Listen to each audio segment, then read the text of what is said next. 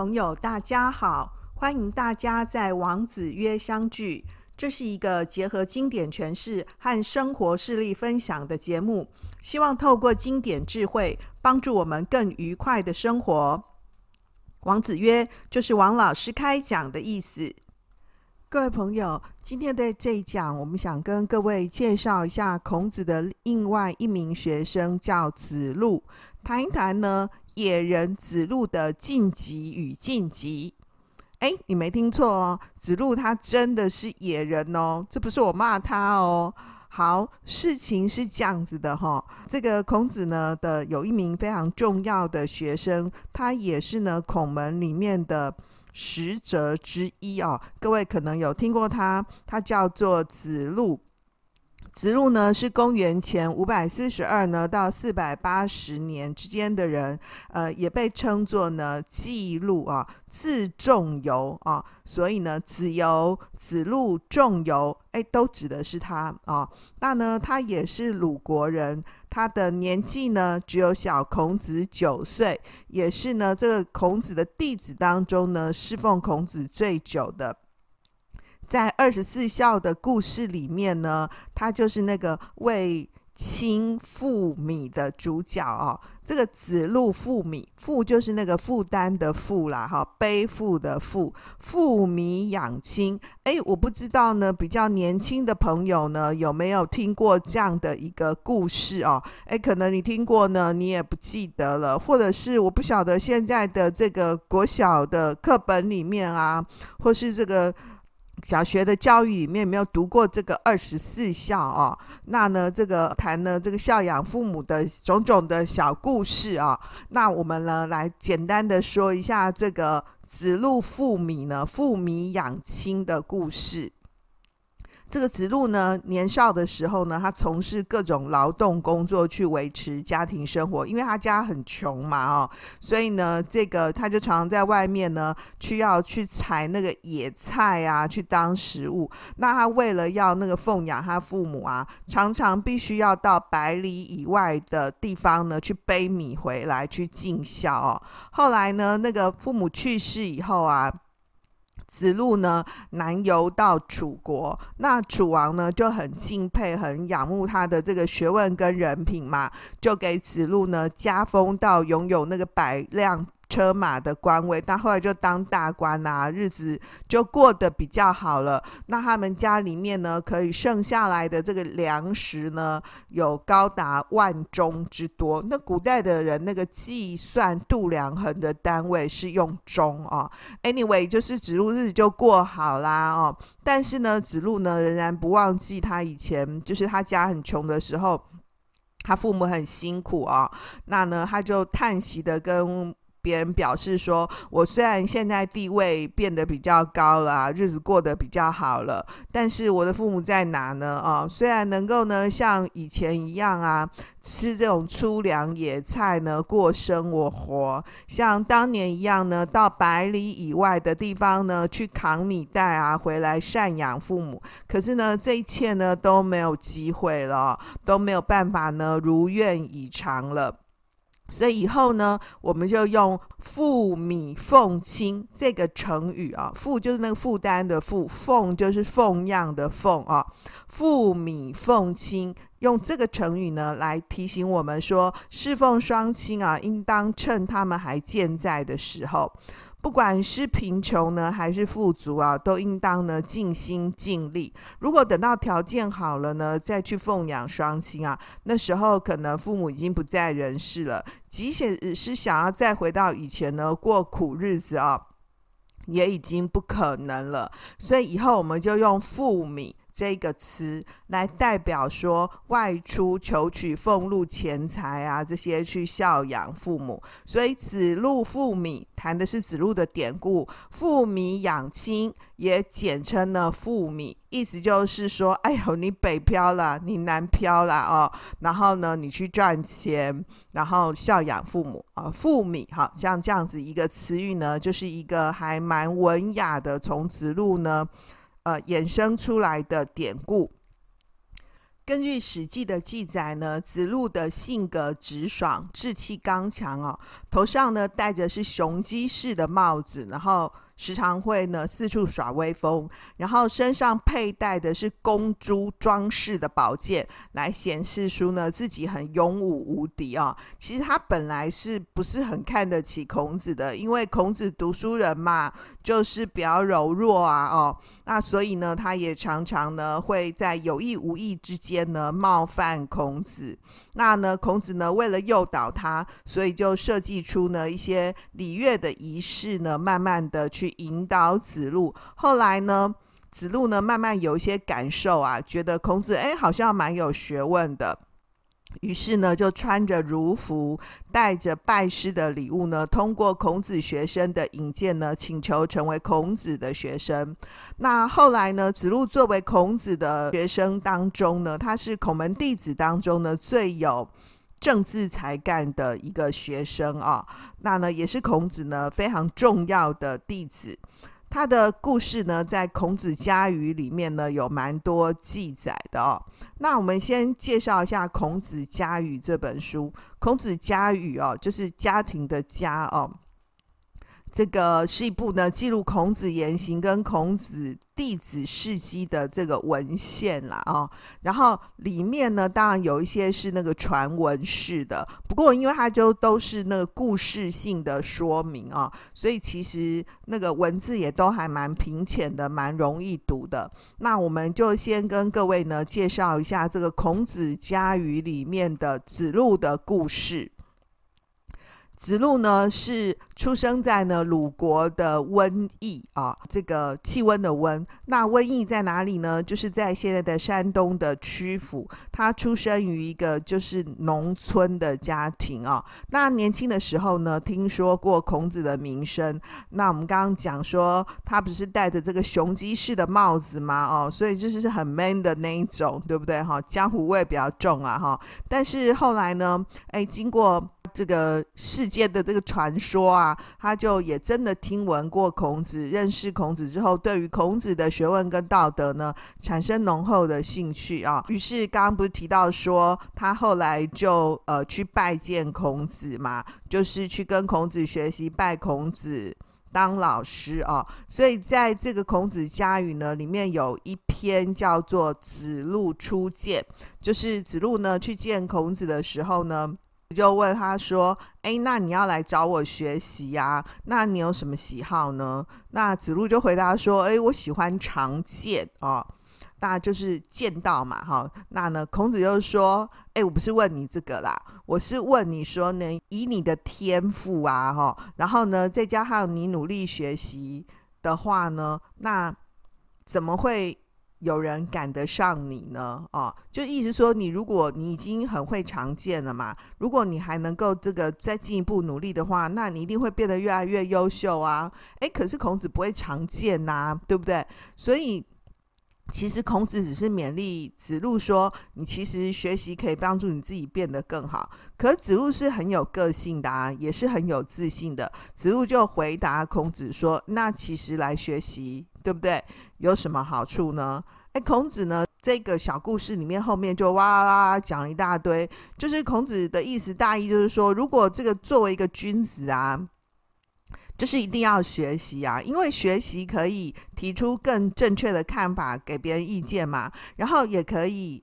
这个呃，帮助自己呢，更愿意去倾听别人带给你的那个思想刺激以后呢，帮助自己更进步、更优秀，然后在各方面呢，更加的提升自己。就是说，你学习会帮助到别人，然后你也可以帮助自己。说实在话啦，哈，我 我读这段文字的时候啊，我觉得孔子家里面哇啦啦讲一大堆啊，其实。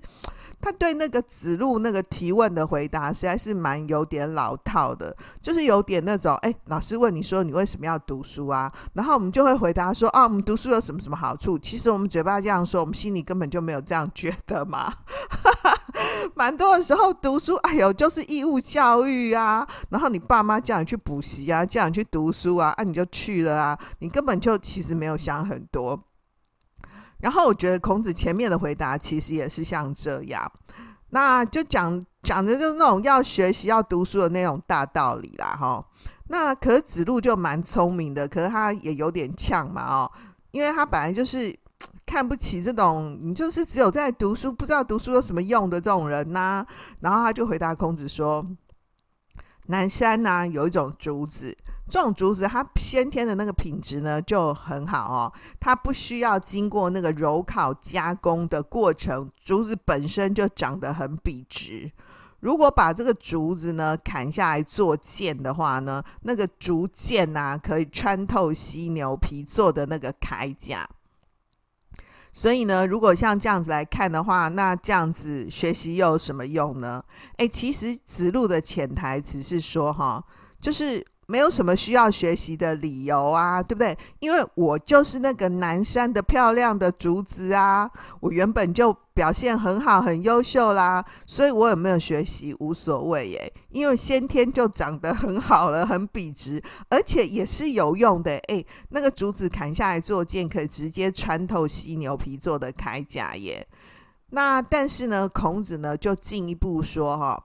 如果说啊，把这个南山的竹子呢，这个他不是刚刚前面子路不是说可以直接射穿犀牛皮嘛，对不对哦？如果把这个竹子呢劈开，然后在那个竹子的一端呢竖上羽毛，并且呢替它加上呢金属做的箭头，那么做成箭的这个竹子啊，不就射得更深更远了吗？诶，子路听了之后就听懂了。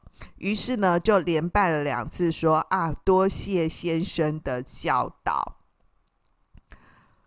那子路的这个回答呢，显然就是真的听懂了孔子的意思嘛。孔子用加工以后的剑。跟那个竹子啊来去做比喻，去告诉子路说学习、啊、的重要性。那这段对话呢，这个深入浅出、很趣味的一个对应啊，也就说明了努力学习必然带来进步的道理。然后这里面还包含着这个学习的功效。然后孔子对子路的指引跟勉励，可以说这个叙述的那个重点很明确，而且整个对话也变得很有趣味跟感染力哦。就是说前面啊，那个子路对自己的认识是他是南山之竹嘛。这边可以看得出来，子路就是对自己还蛮有自信的。就是除了他家比较穷，然后他的出身是个野人以外呢，其他觉得自己各方面的条件都还算不错。刚刚讲说子路是野人哦，野人是什么意思呢？这个野人哦，就是我们现在讲说啊，你这很野蛮的那个野啦哦。可是其实野人呐、跟子路的品性怎么样是无关的哦。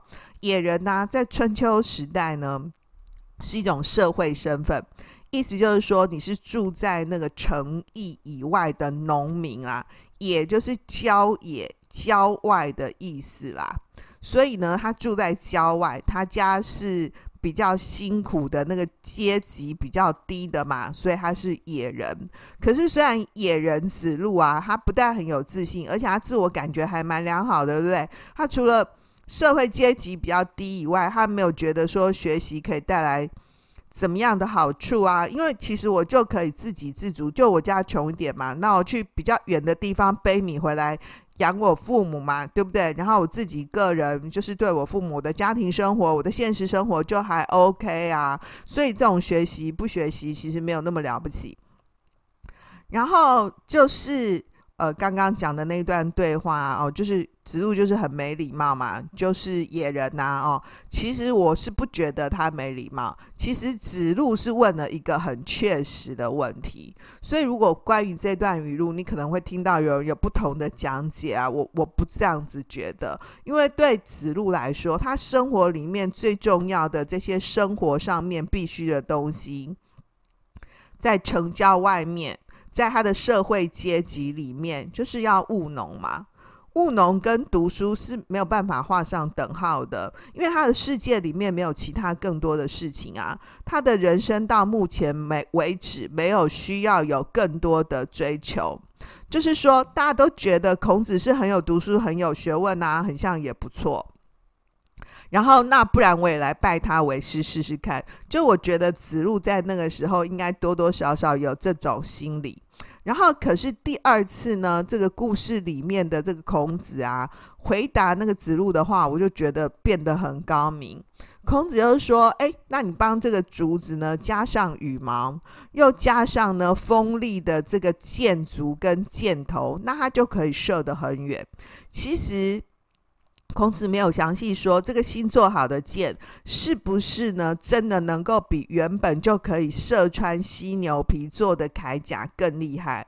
不过他有说这支新做好的箭是透过加工的。”加了什么呢？就是加了羽毛跟箭足，所以他首先先肯定子路对自己的评价，就是子路说他是南山之主嘛，而且他可以射穿犀牛皮啊。这个他认为说子路对自己的这个看法，子路对自己天赋本质的认定还不错。这件事情呢，他是肯定子路的，但是呢，他跟子路说后天的学习也很重要。而且这个后天的学习是我替你量身定做的哦，所以如果说可以把这两件事情呢加在一起的话，那就锦上添花，好上加好啊。那当然子路后来就是听懂了嘛，所以子路就再拜说敬而受之啊。那这个再拜是拜两次的意思，就是拜一次又再拜一次。代表说子路啊是真心诚意的，愿意接受孔子的教诲。这个小故事啊，以后就有被引申出来说，不能骄傲自满，应该要时时刻刻鞭策自己更进一步的意思。那我觉得 这样的解释呢，勉强也还算可以啦，哈。就是因为当年啊这个因缘，所以后来子路就变成了孔子的学生。那孔子就注意到说，因为他原本就是来自。郊野嘛，他的这个学问跟修养上面比较不足啊，就希望他可以更加努力，不断充实自己，去提升自己的才能跟品德。然后，当然子路也从老师那里呢学到这个为政治国的道理，然后在政治跟社会事务上面呢有很多积极参与的表现，被列为呢孔门的四科十哲当中呢政士们的代表，就是政治上面。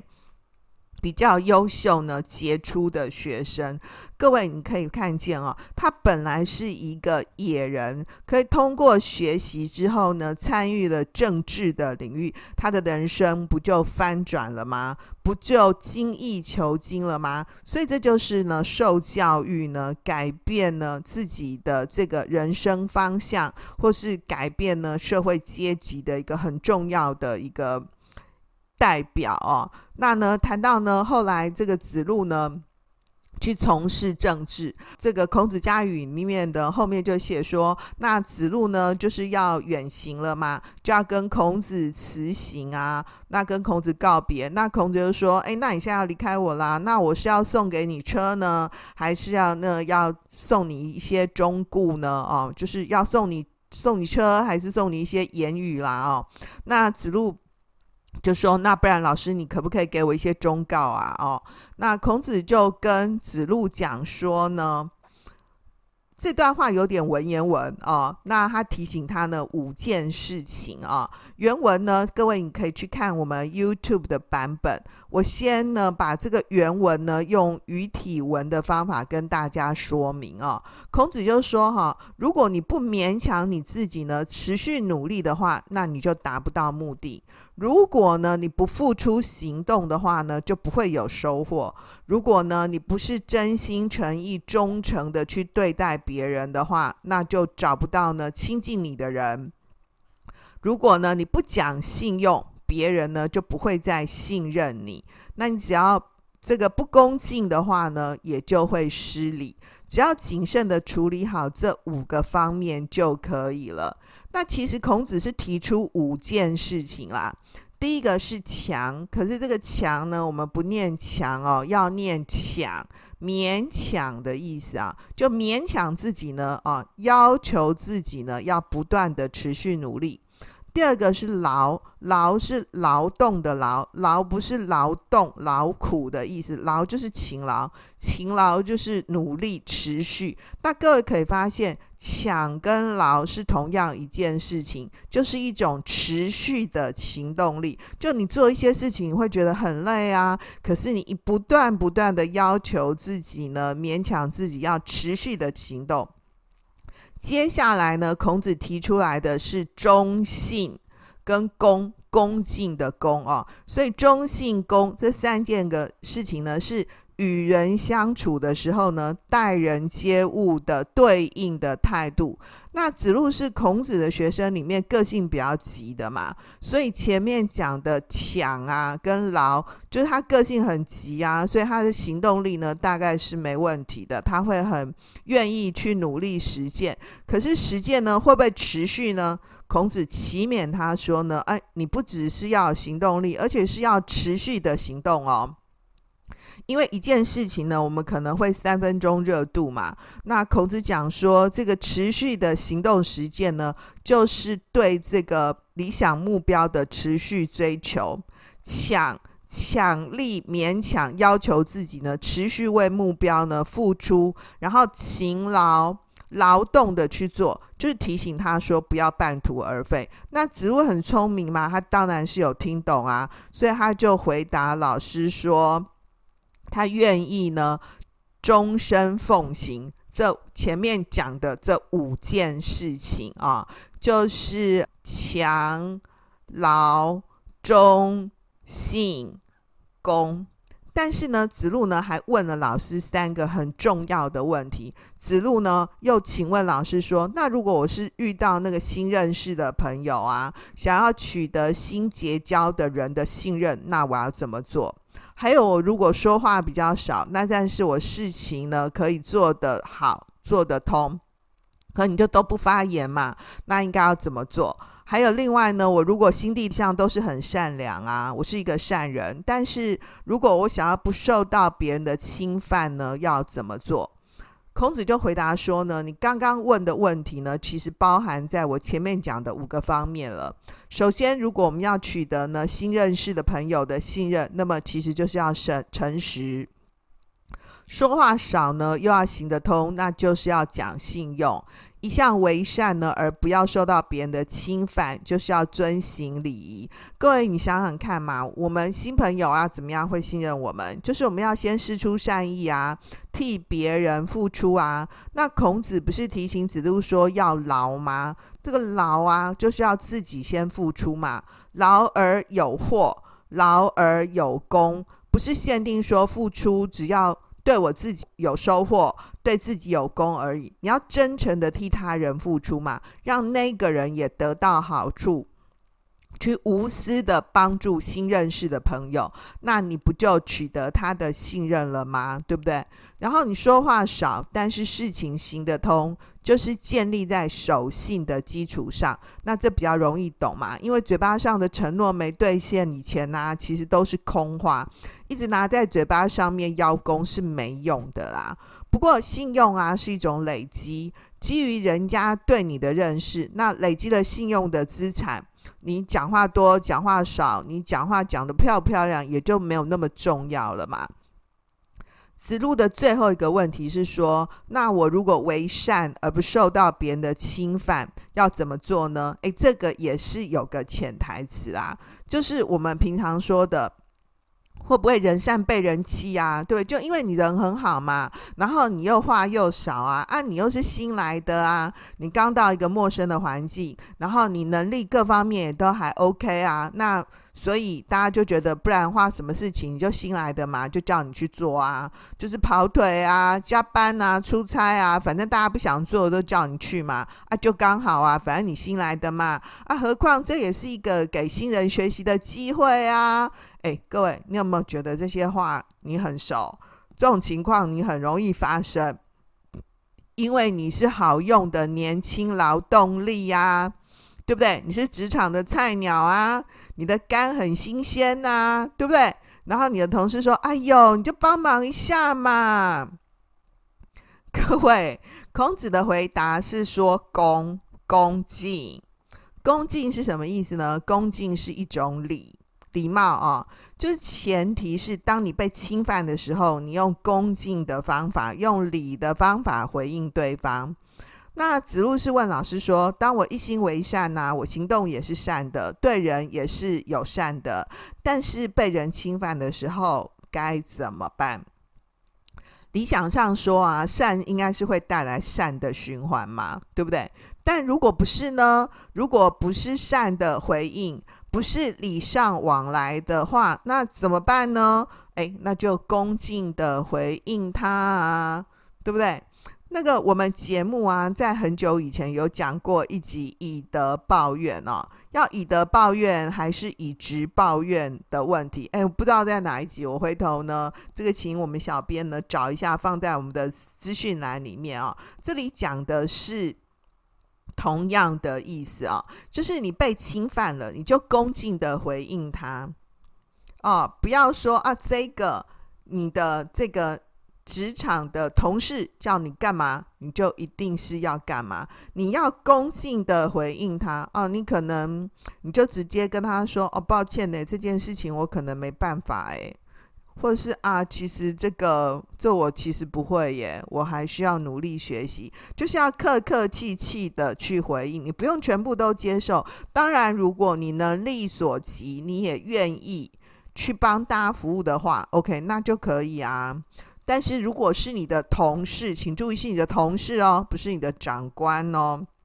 如果你真的真心觉得不乐意、不舒服，你本来就是可以拒绝，而且你也应该要拒绝的啊。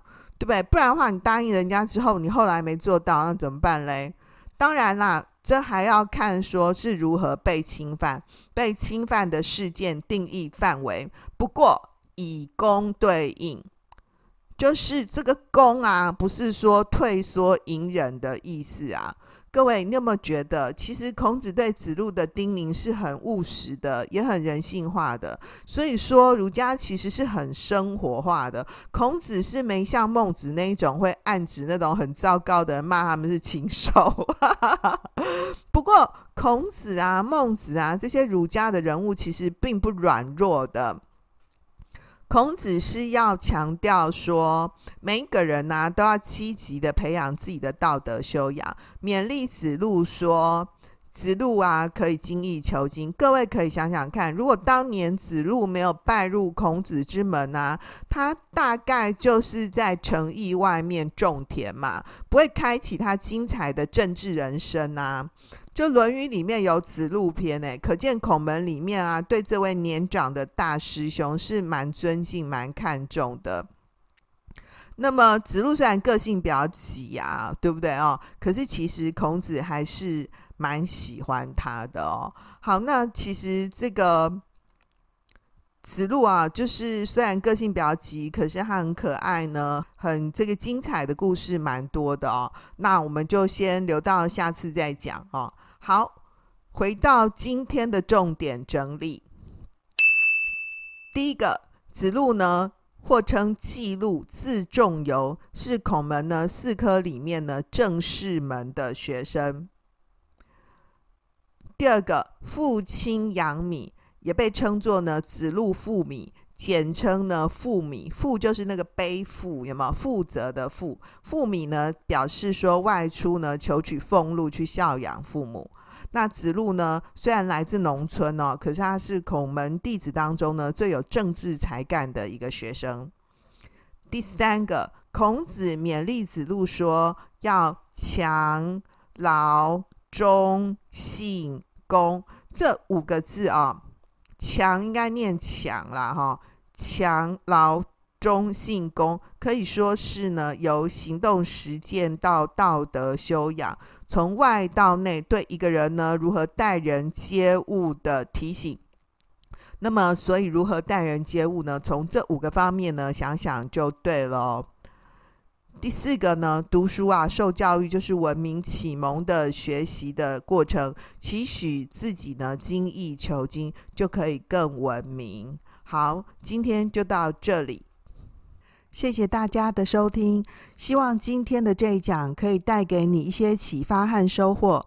如果你是在 Apple Podcast 上收听我们的朋友，盼望你帮我们五星评价或留言，让我们透过经典好声音，感受经典智慧，一起发现一个更好的自己。我是王老师，我们下次见哦，拜拜。